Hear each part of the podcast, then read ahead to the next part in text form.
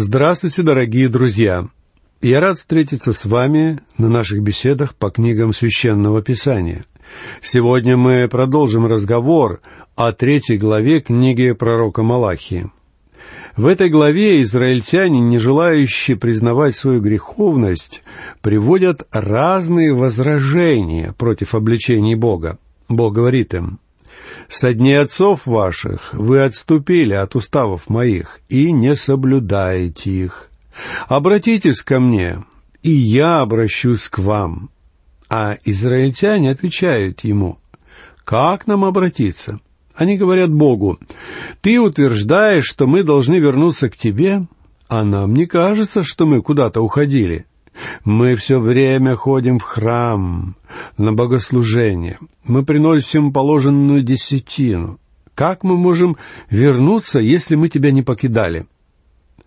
А на самом деле они ушли от Бога очень далеко, только не осознавали своего положения.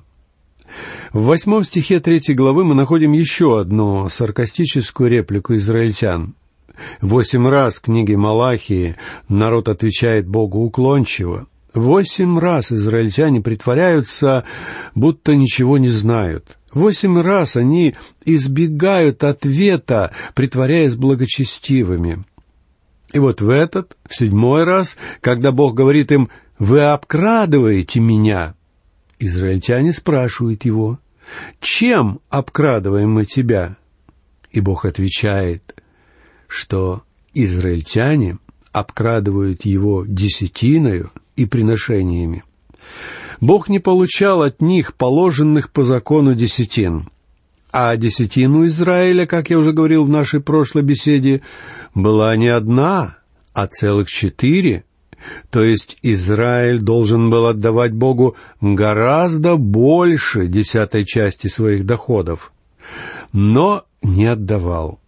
И получалось, что израильтяне обкрадывали Бога. Когда они были щедры с Ним, Он обещал им защиту. «Я открою небеса и залью на вас благословение. Я остановлю пожирающих. Я для вас запрещу пожирающим истреблять у вас плоды земные. И виноградная лоза на поле у вас не лишится плодов своих, говорит Господь Саваоф. Но израильтяне отказались служить Богу, и он вынужден был прибегнуть к воспитательным мерам. А далее, в тринадцатом стихе третьей главы Малахии, мы встречаемся с восьмой и последней саркастической репликой народа Израиля в ответ на слова Бога. «Дерзостны предо мной слова ваши, — говорит Господь. Вы скажете, что мы говорим против тебя?»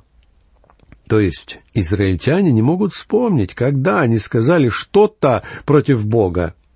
Но Бог в своем ответе поясняет ситуацию. Он приводит им их же слова. Они говорили, «Тщетно служение Богу, и что пользы, что мы соблюдали постановление Его и ходили в печальной одежде пред лицем Господа Саваофа?» Другими словами, они говорили, какой прок в служении Богу? Это пустое занятие. А дела их действительно были пустым занятием, потому что их сердца в служении Богу не участвовали, и в результате Бог не благословлял их. А они обвиняют его, они говорят, нет никакого смысла в служении Богу. Да, в том, что они делали, действительно не было никакого смысла. Поклонение Богу было пустым и бесполезным делом для этих современников Малахии. Но проблема была не в Боге, проблема была в них самих. Друзья мои, когда вы приходите поклоняться Богу, ваш образ жизни должен соответствовать этому поклонению. Бог хочет, чтобы ваша жизнь подтверждала ваши слова. Сам по себе обряд — ничто, если сердце неправедно перед Богом. И пост верующего человека состоит вовсе не в том, чтобы он несколько недель не ел мяса, а потом объедался им на сэкономленные за время поста деньги. Бог избрал для нас другой пост — избавление от неправды, освобождение измученных, помощь бедным и скитающимся. Этими действиями открывается свет Христов окружающим нас людям. Вот о чем мы должны всегда помнить. И Малахия пишет об искренне поклоняющихся Богу людях в шестнадцатом стихе третьей главы. «Но боящиеся Бога говорят друг другу, внимает Господь и слышит это, и пред лицом его пишется памятная книга о боящихся Господа и чтущих имя Его». Иначе говоря, среди израильтян было небольшое количество людей, которые любили Бога и собирались вместе.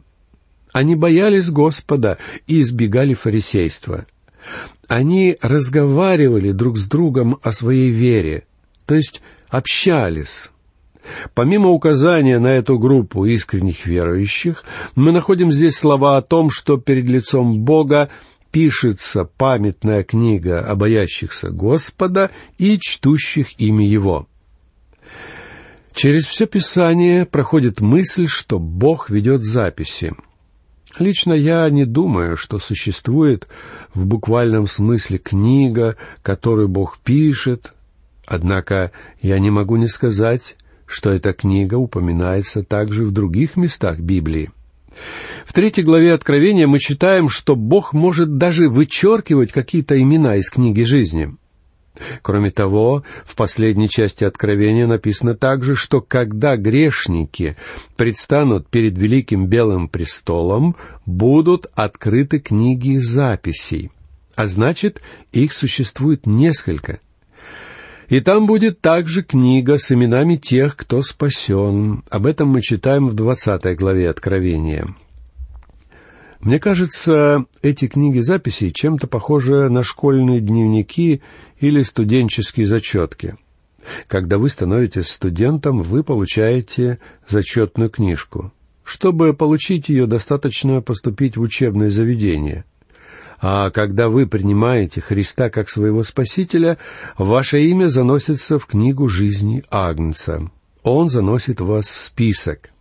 Теперь вам будут выставлять оценки. Теперь он будет проверять, насколько внимательно вы изучаете Библию. Какую оценку он поставит вам? Получаете ли вы пятерки? Или вы завалили уже не один экзамен? Какова ваша жизнь в его глазах? Как вы служите ему? Он замечает все. Он все записывает. Поэтому я считаю, что когда Христос говорит верующим Сардисской церкви, что их имена изгладятся из книги жизни, то речь идет об их служении Богу. Многие из нас получат такие зачетки, но некоторым не удастся быть хорошими христианами. Апостол Павел пишет в первом послании к Коринфянам, глава 3, стихи с 11 по 15, что качество наших дел проверяется огнем.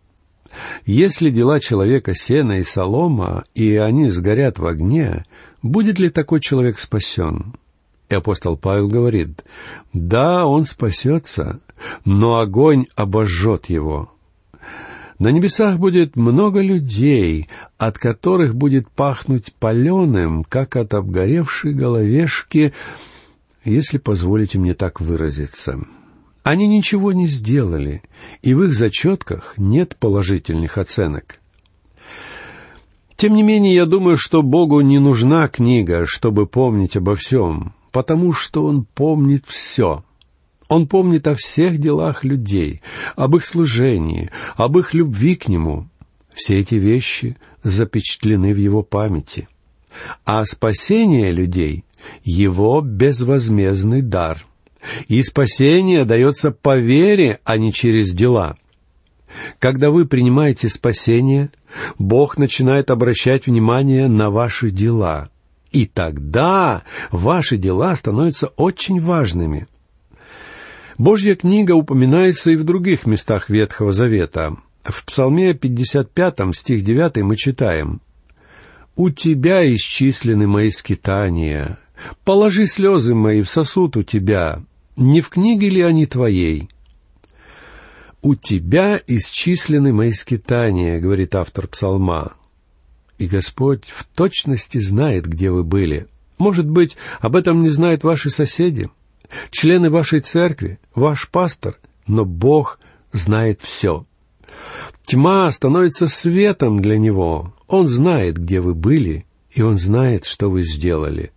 Положи слезы мои в сосуд у тебя. Друзья мои, какие потрясающие слова! Когда благочестивая мать оплакивает своего сбившегося с пути истинного ребенка, Бог хранит ее слезы в сосуде. Вы можете себе представить это? Как замечательно, что Бог обращает внимание на эти слезы. Бог говорит человеку, который служил Богу, но разочаровался.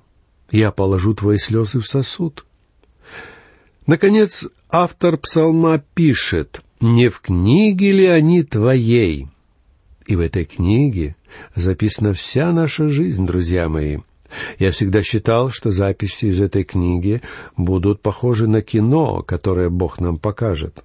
Вы увидите всю свою жизнь, от рождения и до смерти, и там будет все. В книге Божьей записано совсем не то, что скажет о вас проповедник на похоронах. Какой вы чудесный человек, и каким добрым и деятельным членом церкви вы были. Бог покажет все, как оно было на самом деле. Не знаю, как вам, а лично мне не хотелось бы увидеть еще раз свою жизнь. Однако, по-видимому, однажды мне все-таки придется это посмотреть. Теперь давайте продолжим чтение и прочитаем 17 стих 3 главы Малахии. «И они будут моими, — говорит Господь Саваоф, — собственностью моею в тот день, который я соделаю, и буду миловать их, как милует человек сына своего, служащего ему». Разве не здорово сказано? Бог собирается собрать свои драгоценности, рассеянные по земле, и его церковь будет среди них. Церковь — это чрезвычайно ценная жемчужина, выкупленная драгоценной кровью Христа. Бог соберет свои драгоценности и будет миловать их, как милует человек сына своего, служащего ему. Речь здесь идет о тех немногих верных, которые будут жить в то время. Послушайте восемнадцатый стих — и тогда снова увидите различия между праведником и нечестивым, между служащим Богу и неслужащим Ему. Мы живем в одни похожие на те, в которые жил Малахия. И такими же будут последние времена. Вы просто не сможете отличить праведников от неправедных. Но в назначенный Богом день, в день Его суда, когда Христос вернется — станет очевидно, кто настоящий верующий, а кто только притворяется.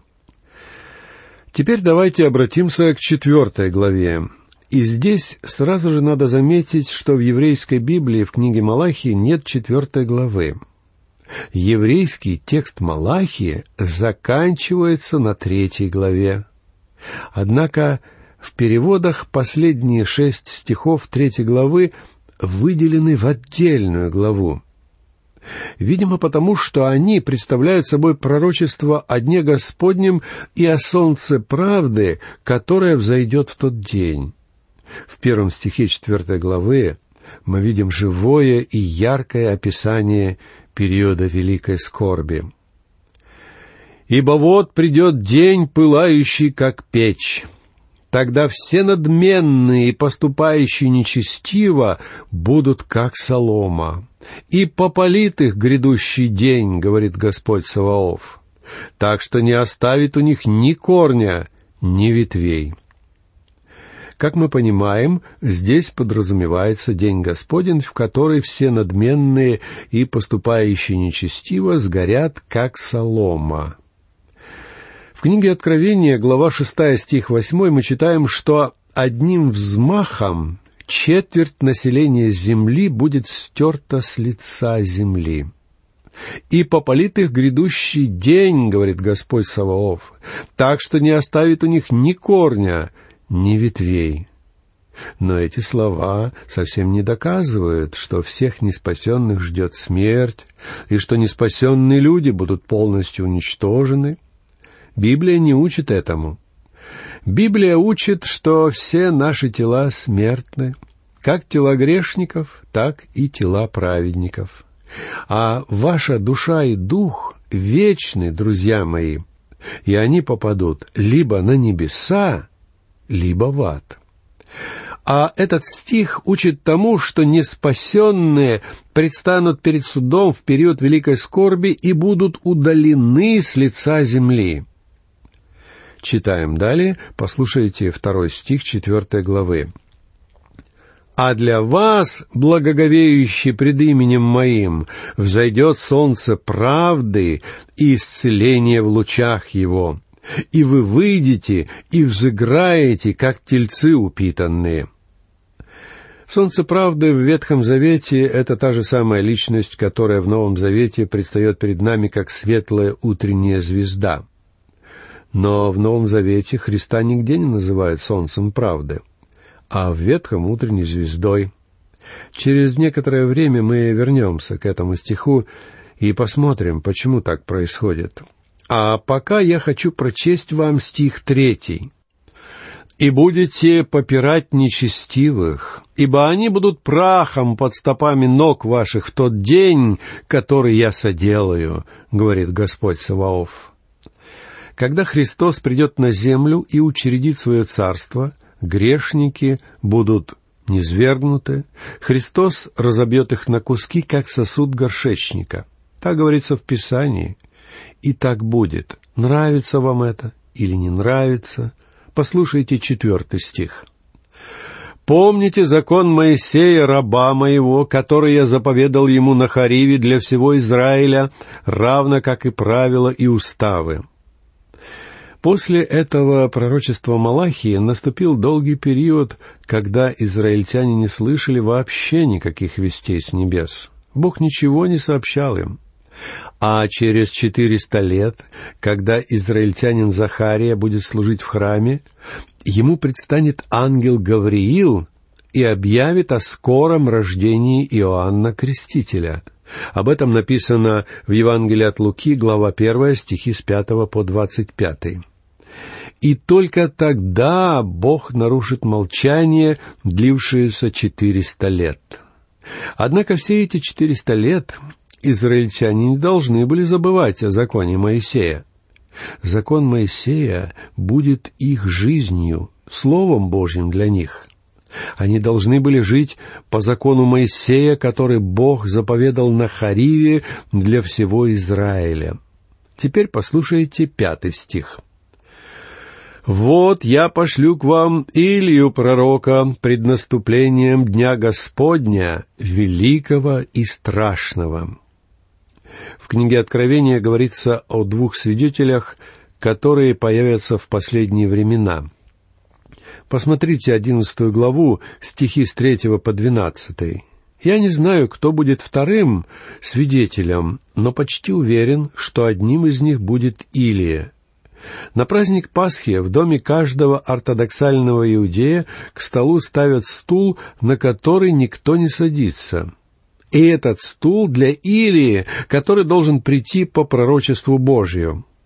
Когда явился Иоанн Креститель, иудеи подумали, что это Илия, но Иоанн Креститель никоим образом им не был.